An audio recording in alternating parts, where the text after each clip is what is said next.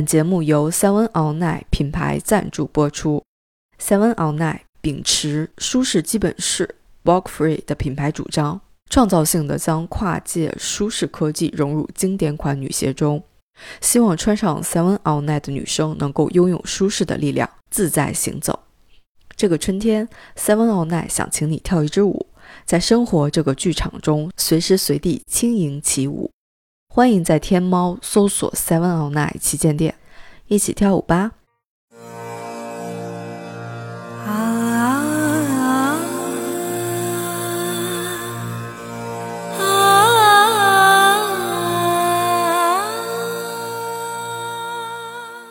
我觉得我最快乐的时候是有一次撒红节演出，就印度那个撒红节，就是抹粉儿。就各种抹粉儿，然后我当时是我首先是先表演了一段，就是这个古典的剧目，也是洒红节主题相关。然后我还跟另外一个印度舞者，然后我们俩呢就是气场特别合，就两个人跳的跟一个人一样。然后我们俩跳完之后呢，就是底下人就特别的激动，你知道吗？然后那个大使夫人就带头冲上了那个舞台，然后我们就在一起蹦迪，然后互相抹粉儿。因为洒红节有一个意义是在于，就是它为什么要抹那个彩色？它的意思就是说，这个颜色就是爱。而且为什么要把大家抹成各种颜色？是因为在这个呃节日里边，我们要突破就是各种肤色，然后各种族裔、各种文化，就是大家都在这个呃节日里边去，就是变成五颜六色的，因为我们的差异就消失了。其实就是一个情绪到了，因为你在，而且这种情绪是就是通过舞蹈释放出来的。然后你就是狂欢跳舞，然后那个互相抹粉儿，互相涂抹颜色，然后没有任何的就是这种芥蒂什么的，就是我跟你也不认识，没有印度人，没有中国人，没有任何国家人的区分，大家就是玩作一团。而且这个也是刚开始是我们这种舞蹈给大家把情绪烘托到了，你知道吗？然后大家就都在这个情绪里边。我就觉得，就是世界大同就实现了，这就是我的终极目的。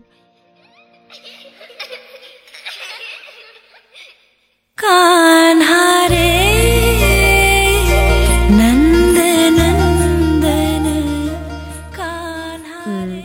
早年的时候有一部电影叫做《宝莱坞生死恋》，然后那个电影是它被誉为就是二十一世纪初世界十大歌舞片。嗯，然后我当时就是被那个里面的那个浓郁的这个呃印度风情所吸引，而且我觉得他呃一个是他的穿着打扮真的是非常的好看，而且呢他的舞蹈也是非常的精细，比如说你看他的眼神和表情特别的丰富，然后我就觉得这个是一个特别生动的舞蹈。我就觉得，哎，因为我也是属于那种就是自己就是身上戏很多那种人，我觉得只有这种舞种才能把我身上那种戏剧感展现出来，就是我自己的那种表现力，因为我自己也很有表达欲望。所以就是从这个开始呢，我跟这个古典舞呢结下了一点小小的缘分，但是当时呢就没有机会去学，对，当时没有机会去学。后来我二零一零年的时候，就是我在大一的时候呢，有了一次呃去印度做义工的机会，然后做义工是做了大概四个月的时间。然后在那儿呢，我有一个机会接触到了印度的，就是有民间舞，因为我当时去的是印度西部的一个邦，叫做古吉拉特。然后后来我就去看他这个民间舞，我觉得也很开心，但是我又很想学宝莱坞生死恋里边那种舞蹈。然后后来我就去找，但是我发现就是教电影舞蹈的真的很少。就是我们从电影里边看到的印度和其实印度实际的这个呃社会它不太一样。比如说，我们觉得电影里边就是大家就是突然就开始跳舞嘛，就是这个东西在生活中其实是没有的。我想说，更多的这是一种叫情怀吧。就是实际上我的这种情怀是从印度电影里来的，但是在印度的社会里边它没有这种对标的东西。然后，所以我就去慢慢去找。后来我就去到了那个呃首都的德里，因为德里呢它有点像北京。就是它有呃印度各地的这个文化，它也是文化中心嘛。然后呢，我就去到它的剧场里边去看它的舞蹈。后来发现了这个《宝莱坞生死恋》里面的这个舞蹈。对，其实我发现我喜欢的这个是古典舞，因为《宝莱坞生死恋》里面有很多段舞蹈。它有一段舞蹈是那个叫 Gahe Chede Chede Mohi，就是一个红衣服的美艳姐姐。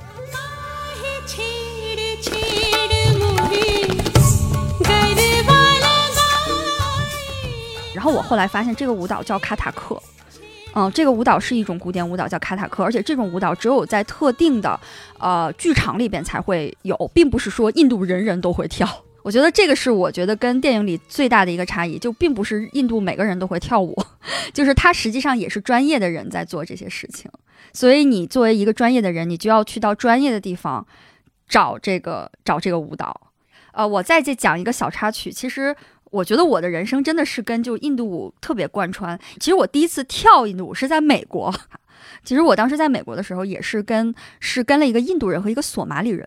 然后我们表演了一段就是宝莱坞。其实那个是我真正开始就是接触就是表演印度舞蹈，但当时就是没有一个特别专业的训练，就只是说。以前的那个舞蹈底子拿出来，然后扒了一下袋子。但是后来我想进入就是更专业化的学习之后，我回国了之后是来的印度使馆的文化中心啊，进行了更专业的一个训练。所以实际上我刚开始的训练是从这个印度使馆的文化中心开始的。呃，学了当时是三三四年吧，差不多。但是在这个过程中也前后去过印度，比如说我一年可能去三次印度，就是五一、十一，然后春节都一年去三次印度。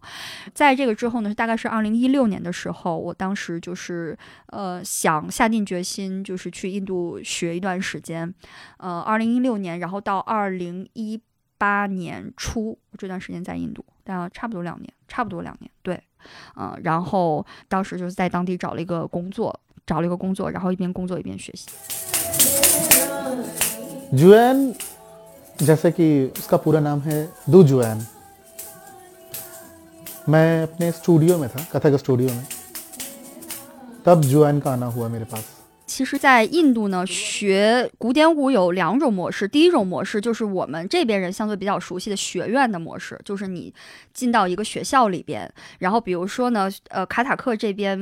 比较好的一个最高等的学府叫卡塔克中心，呃，卡塔克中心呢，它是一个七年的课程，相当于本硕连读，然后每天呢，从上课到自习下来，可能每天要九到十个小时。从早上开始做瑜伽开始，像我们这边可能有，比如说中国舞是靠芭蕾集训去练柔柔韧性啊等等，他们是靠瑜伽，然后又学乐器，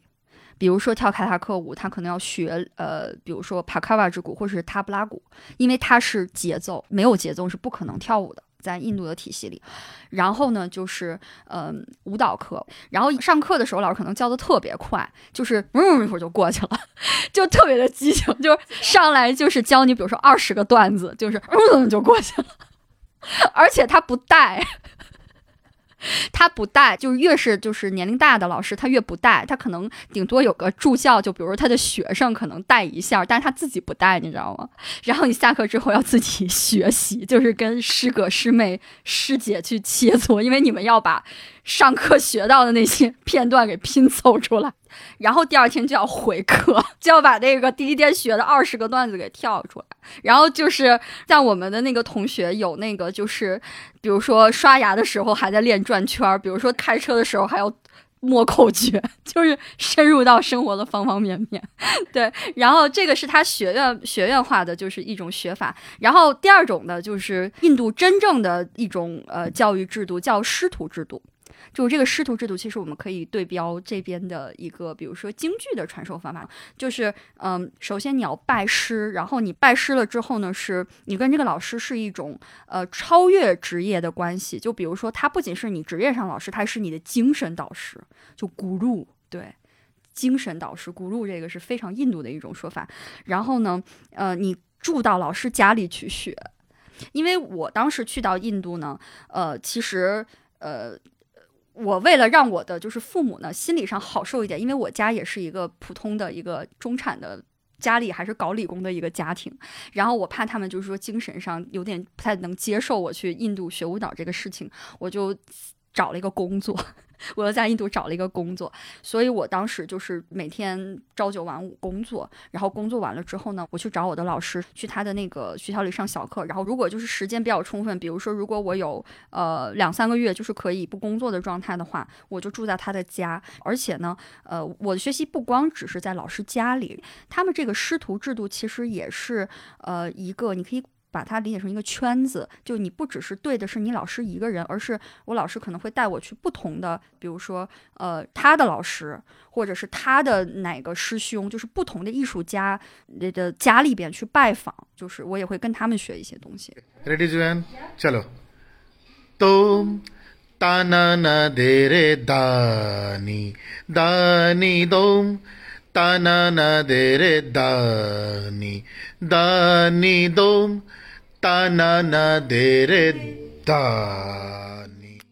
其实我觉得我和我老师在人生经历上有一定相似性，就是我老师他。他是个男性，他是男性。然后呢，他当时就是毕业了之后，因为他是长子，然后他的家里边呢有一些就是经济的状况，所以他必须要负担起长子的责任。但是因为舞蹈这个职业在印度社会很难负担起一家人的这个生活，因为他还有他的弟弟妹妹的教育，然后他就彻底离开了舞蹈一段时间，他去考公务员。但是呢，他从来就没有想过离开舞蹈。就他其实人生也有这个挣扎期，就是他出于家庭责任，他需要去做职业，但是他又不想离开这个舞蹈，所以就是大概过了六七年之后呢，他弟弟也读书读出来了，然后也可以自立了呢，他就想重新回到舞蹈，就是以舞蹈为全职，然后当时他就停薪留职了半年，他就说我这个半年我试试我能不能就以舞蹈为职业，就是养活我自己和我的家人。然后他就办了停薪留职，然后他就开了自己的学校。后来他就真的就是干起来了哈。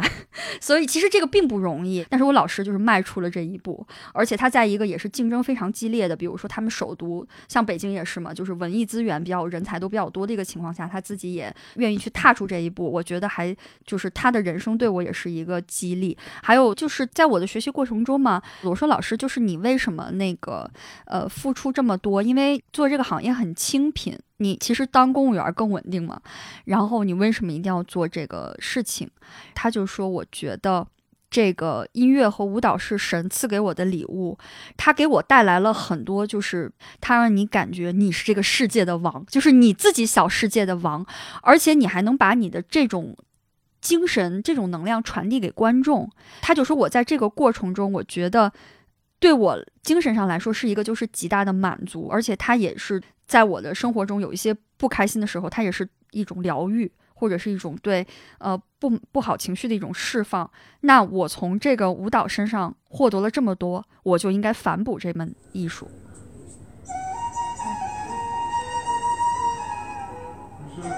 三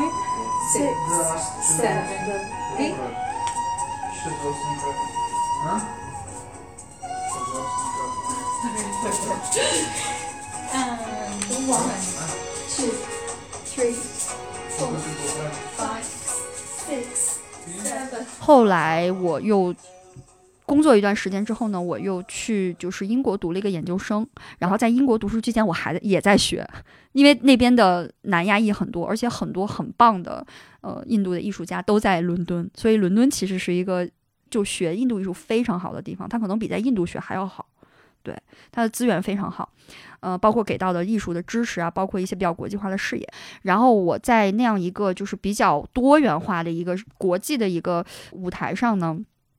呃，我又把我的这个东西就进行了一些拓展。那我之前可能是一个中国人来跳印度舞，然后其实让印度人看也是一个蛮猎奇的一种一种心态，因为很就是跳印度舞人还是少。其实呃，白人就欧美人可能跳的会多一些，然后日本人有一些跳的，然后黄种人真的很少。然后他们之前看我还有一种那个猎奇的感觉，就我的一个标签一直都是啊，你是一个中国人，然后来跳印度舞。但是我到了伦敦之后，我发现有些人就是对我很。很感兴趣，比如说我作为一个中国人，我为什么会被印度舞蹈去呃吸引？我的连接点是什么？它作为一个人文艺术，它给你这方面的意义是什么？后来我觉得我有了这种认识了之后呢，就是感觉思路就打得更开了。比如说在就是国内中国学习印度舞蹈的时候，我觉得更多的是一种对于。异域风情的追求，就是你会觉得，哎，这是我跟异域文化的一种连接，而别人看你也会是，啊，这是一种异域风情。就是其实我觉得还是有一点物化的。然后在印度里边学的时候呢，他们会觉得你是我印度的学生，就因为他们有那种全世界各地的人来我这里取经，我在布道。然后你就是我印度文化的学生，因为这也是因为他们的那个师徒制度造成的，就是你永远是徒弟，然后我有一个制度在那儿，然后我是老师，就把人限制的很死。然后到了伦敦之后呢，其实我还是挺开心。我到了伦敦之后，应该是最开心的，就是因为那段时间是最没有标签在做这个事情的。因为在伦敦，它并不是只有印度人在搞印度舞，它有意大利的人在搞，它有比如说巴基斯坦人在搞。那大家到一起之后呢，我更多的是探讨的是我们作为人的共性。在这种情况下呢，我觉得，呃，我是获得了一种就是真正的尊重，就是我是作为我自己杜鹃来在这个专业上我进行的一种探讨，或者是我自己的一个发展，而不是作为一个中国的面孔。我很喜欢这种把标签就是摘掉的方式，嗯。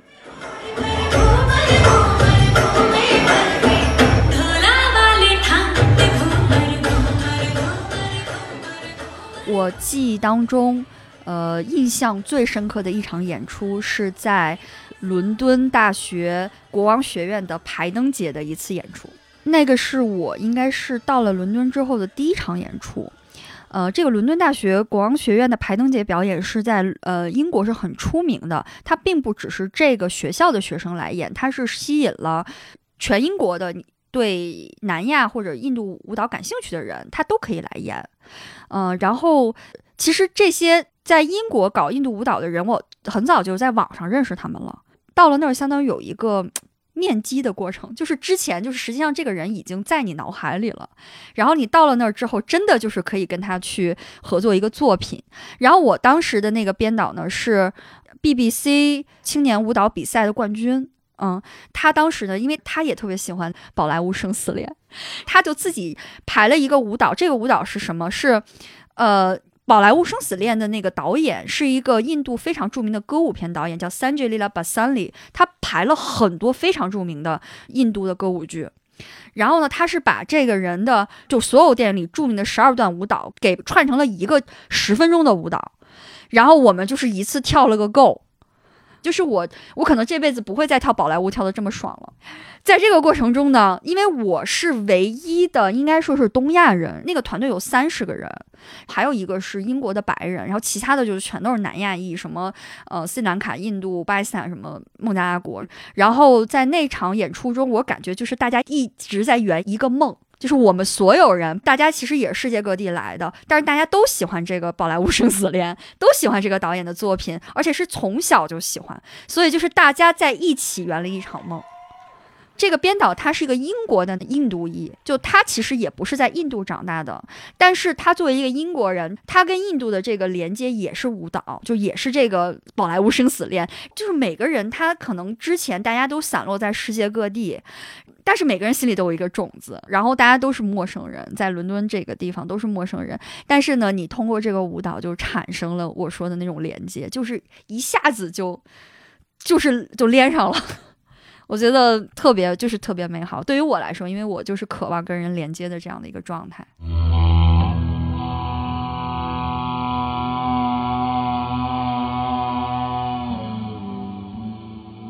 后来我从英国又回了印度，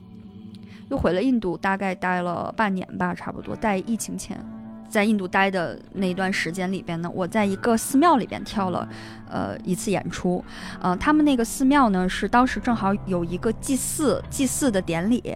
呃，然后我在那个过程中呢，其实我自己心里边也有一个纠结的一个一个时刻，就是我。其实并不想离开这个舞蹈，因为我当时想过的是，我在印度这次又只能待一段时间，那我后边可能就要回国。那回国之后，我就是觉得要跟这个舞蹈可能就再见了。然后呢，后来我当时就在那个寺庙里面嘛，然后就许了一个愿，因为正好他们在祭祀，然后我就说希望那个我跟这个舞蹈不要离开。就不要跟他分开，对，因为在呃大学的时候不是舞蹈特长生嘛，然后我毕业的时候，我们那个团的指导老师就跟我们讲，就说，他说这可能是你们最后一次在人生中，呃，以一个舞者的身份进行一个比较专业化的演出了，因为可能以后你们会进入社会，公司里面也会有年会，但是那种演出就是跟现在的这种特别单纯的心境不太一样了，就是很难找到这种演出机会了。然后当时大家就在哭，因为这些学特长起来的小孩，他们其实都是从几岁就开始学舞蹈，但是你突然啊到了二十二三岁的时候，你要离开这个东西，就是很伤感。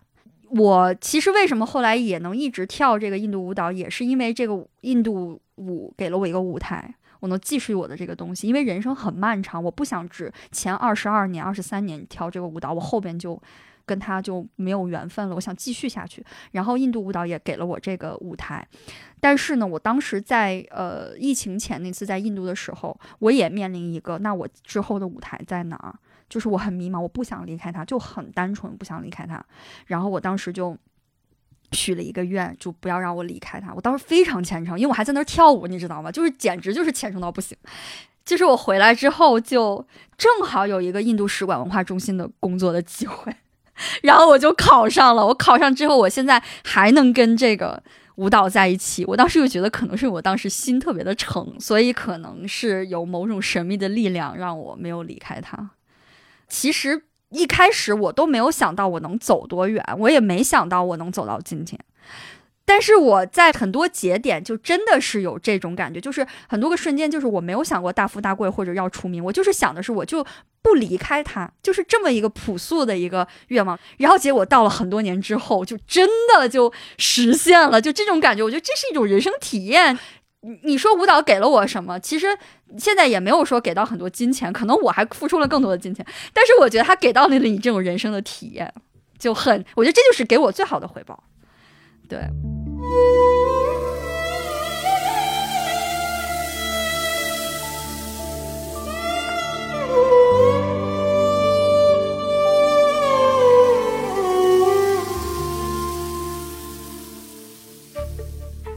其实我一直在挣扎一个事情，就是，嗯，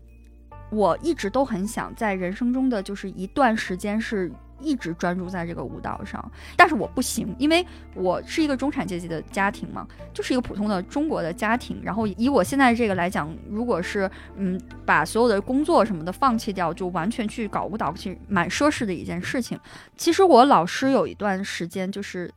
呃，主要是疫情前的这一次嘛，在印度，然后我老师就说你要给我就是半年的时间，我们要把这个初始礼做完，因为你要排练嘛，要学东西要排练，其实很花时间。然后后来我说老师，我那个我我我办不到这个事情，为什么？我就是我的家庭是一个这样的家庭，他们没法，就是他们也不不接受不认可，就是我在人生中这个阶段去做这件事情，因为我又不是学生。然后我老师就说，那你就别学了，你你不 serious。就是你对这个事儿你根本就不上心，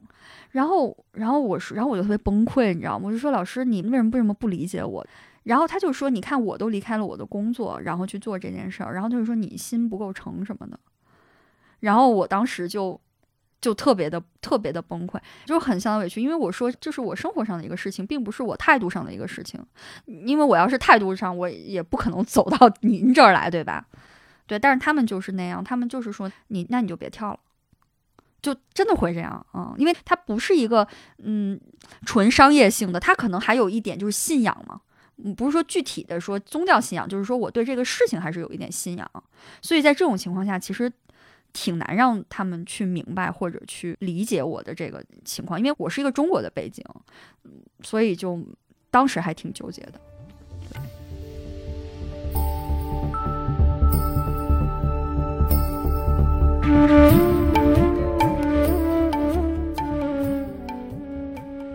舞蹈对我来说是一种跟人连接的方式，就我觉得我还是一个很喜欢跟人在情感上去做一个连接的，所以舞蹈呢是我寻找同类的方式，这个让我更开心。嗯，我是这种导向的。我不知道其他舞种啊，就是舞者看起来是一个，你觉得他是一个很热闹的一个专业，但我觉得至少在古典舞这个里面真的不是，因为。你只有在台上的时候是不孤独的，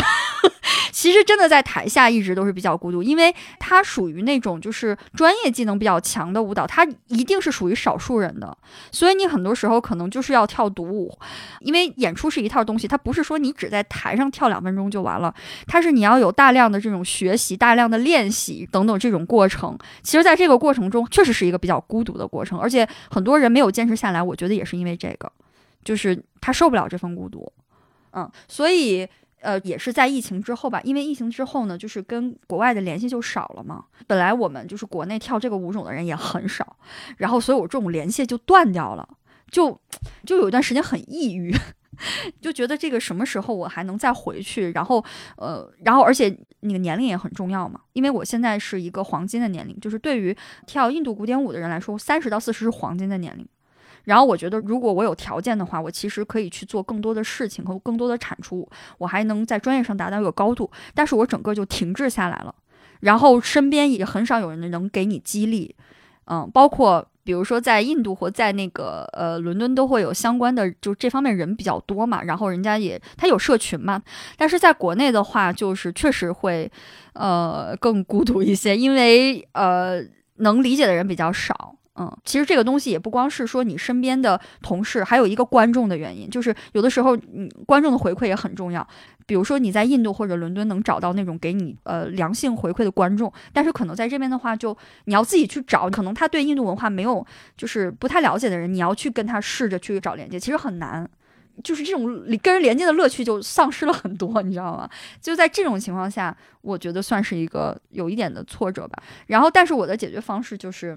嗯，你录视频，自己录视频，就像我们老师说的，我特别喜欢这个概念。其实寺庙这个东西，它不是一个建筑，它是在你心里的。这个舞台，它不一定是那个舞台，你也可以在心里有一个舞台。你比如说，我自己搞演创作，我在我家里自己录一段视频，我放到网上去。其实这也是一个机遇，就可能之前大家都不放在网上，然后现在结果你放到网络平台上之后，有很多就是各个国家的人，就这个行业的人，他都来给你就是点赞或者是传播或者怎么样。还有，甚至是比如说，我拿一个印度的歌编了一段舞蹈，然后结果那个歌的音乐家就来找了我，他问我说：“你什么时候还回印度？说我们可以搞点事情。”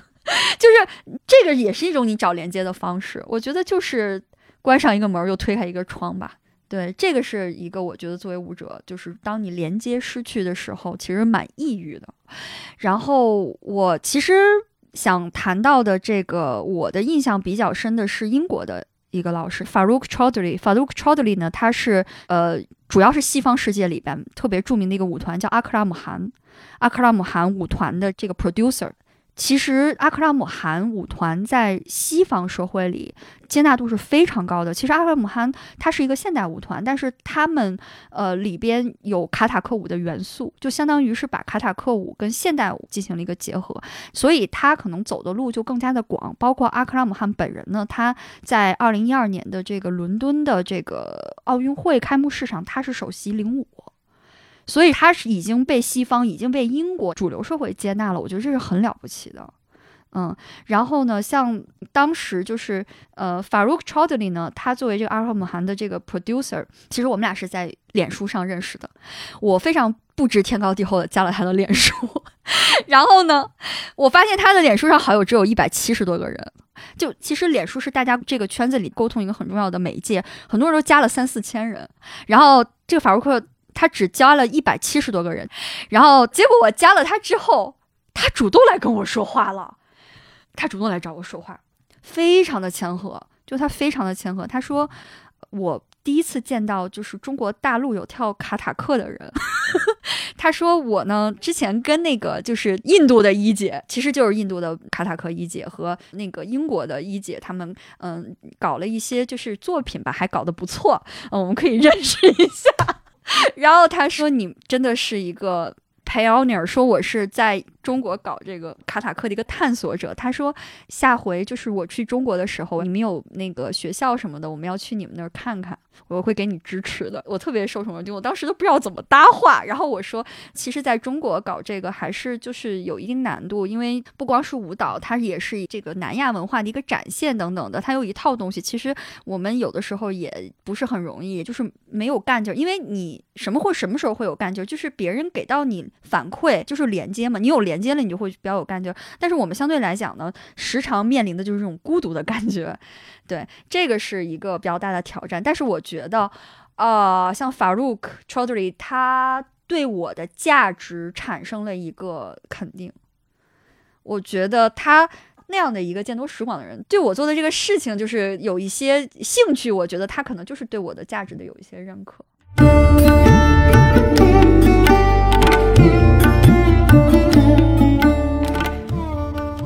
呃，我特别喜欢的一个舞蹈叫湿婆舞，就是湿婆舞，其实它是表现就是印度教的一个就湿婆神的一个舞蹈，因为湿婆神他是印度教三大主神之一，然后他不仅是破坏神，他还是舞蹈之神。嗯，然后在跳这个舞蹈的过程中呢，其实我有感受到 某种境界，因为在印度教里面，他讲犯我合一嘛，就是犯我合一，就是他认为就是宇宙有一种能量叫饭，就饭是一种特别抽象的东西，但是饭呢，在我们每个人身体里边都有一个种子，我们每个人的身体里其实都有这种能量，然后通过舞蹈，通过表演艺术，它可以把你的能量带出来，然后把你的能量带出来之后，你会有一种非常积极的自我暗示，你会觉得我很强大，你会觉得我很自信。因为其实印度教神它都是有人格的，比如说在这个印度教里边，它有一个神叫杜尔加神，杜尔加神她是一个女神。其实这个女神她不仅仅是一个女神，她代表的是女性的力量。其实东印度嘛，就是这一片领域比较相信杜尔加女神，她认为其实这个女神是最强大的，就是当她变成一个母亲，就是她母性力量释放出来的时候，她是比任何力量都要强大。然后，因为它印度舞是舞剧嘛，然后在舞剧的过程中，你就要可能饰演不同的角色。那比如说我在跳这个杜尔加的这个舞蹈的时候，我就觉得它也是一种特别积极的自我暗示，就是关于女性的、关于母性的这种很强大的这种能量。呃，我在英国的时候，我有一个很好的朋友啊，她是印度的一个小姐姐，然后当时。他人生经历过一个不太好的情感的一个状态，我其实是跟他一起，就是经历了整个过程。后来他做的事情就是说，我们来跳一支舞吧。他就会把自己，还有我也跟他一起，就是我们会把自己打扮得很漂亮，然后我们去跳，比如说杜尔加女神的舞蹈，我们会去跳那种还有一些表达爱的这种舞蹈，是因为我们可以用这种东西去疗愈自己。你觉得呃舞蹈美好，也是因为它是关于爱的，它是关于和平的，它相当于是把人类那些特别美好的情感瞬间用舞蹈形式保存下来。所以你每次去跳那些舞蹈的时候，你会感受到的是爱。对，其实生活并不是那么如意，那你有的时候更多的时候要用这个舞蹈去提醒你那种爱的感觉。所以我觉得。古典舞的这些经历吧，给我带来的变化就是，我觉得，呃，让我有了寄托，让我有了一个就是呃 U 盘，就是很多美好瞬间的 U 盘。比如说，呃，我觉得我很就蛮开心的一件事情，就是最近有一个我们使馆的外交官，他是印度人哦，然后他跟我说，哦，你是跳卡塔克舞的，他说我的女儿能跟你学吗？就是我觉得，就这个东西就是超越了你的这个族裔的这些标签嘛。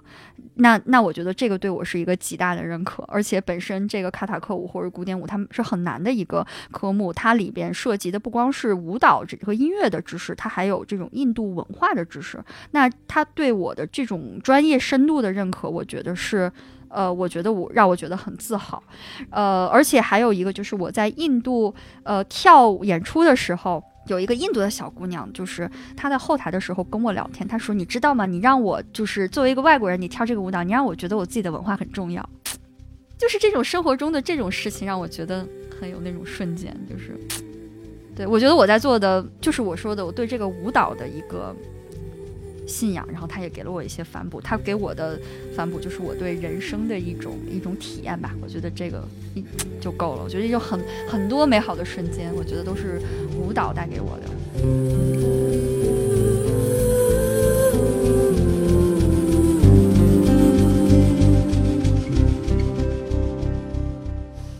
嗯，如果让我给大家呃来推荐学习印度古典舞的话，呃，我建议大家呢可以先从一些就是古典风格的电影舞蹈入手。电影的话，就是像《宝莱坞生死恋》里边，就是有一些这叫轻古典，就它是有一些古典的风格，但是它可能没有那么难，嗯，没有那么难。但是如果你真的是很喜欢这种风格的话，你可以呃入门之后可以试着稍微走的深一点。嗯，因为它会对你的身体，然后对你的气质各方面是一个很好的训练。因为这种优雅的气质真的是会伴随你一生，它真的是能够改变你的。因为像像你学电影舞蹈的话，你可能呃不到那个深度，就是你跳多少支舞，其实对你实际的一些，比如说身体上的，比如说气质上的训练，它其实是没有那么大的帮助的。就像你学芭蕾，就芭蕾它也很难，对吧？但是你这个事情它虽然有点难，但是你坚持下去之后，它后面的回报是更丰厚的。就气质这种东西，还有真正的这种。技术上的水平这种东西还是要靠古典舞去提升的。嗯，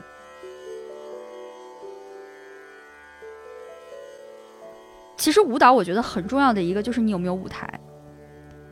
嗯，因为如果你有舞台了之后，你对这个事儿的态度就不太一样了。这个我真的很感谢印度这个圈儿吧，印度人民，因为他们有很多的，呃，就比如说他们节日很多。其实我觉得他们每过一次节就要搞一次汇演，或者他们艺术节也很多。我觉得他们过节搞汇演这事，其实在给自己找借口，就是想跳舞。对。包括我觉得舞蹈作为一种宗教实践，其实它也是他们找借口，因为我觉得他们就是想跳舞，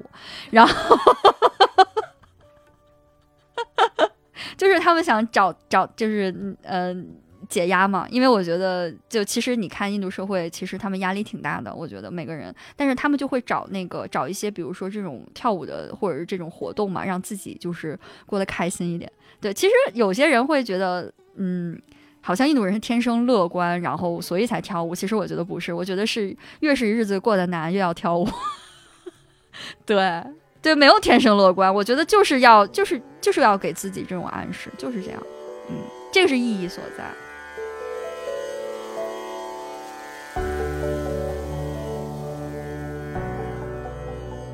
其实我在十年前就是有一个老爷爷，他也是，就是其实他哥哥是一个艺术家。弹西塔琴的，然后那个老爷爷跟我说：“他说你在任何一个领域坚持十年，你就是专家。”这句话其实对我影响还挺大的。嗯，我就是也是激励我能这么一直走下来的一句话吧。就是你就闷着头走吧，闷着头走。你在任何一个领域，你很虔诚的，你嗯很踏实的走个十年，你就是专家。心诚则灵，对。但是坚持要坚持，要真的要坚持。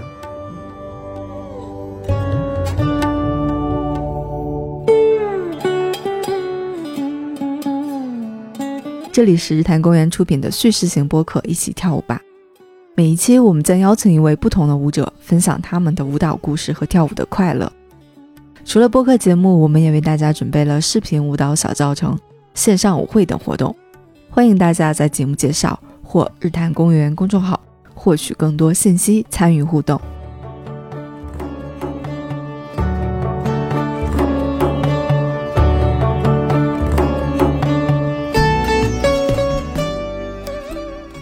再次感谢 Seven All Night 品牌赞助本期节目。如果生活是一支舞，Seven All Night 希望以科技为每个女生打造生活的舞鞋，让舒适伴随每一个日常。欢迎在天猫搜索 Seven All Night 旗舰店，总有一款合你心意。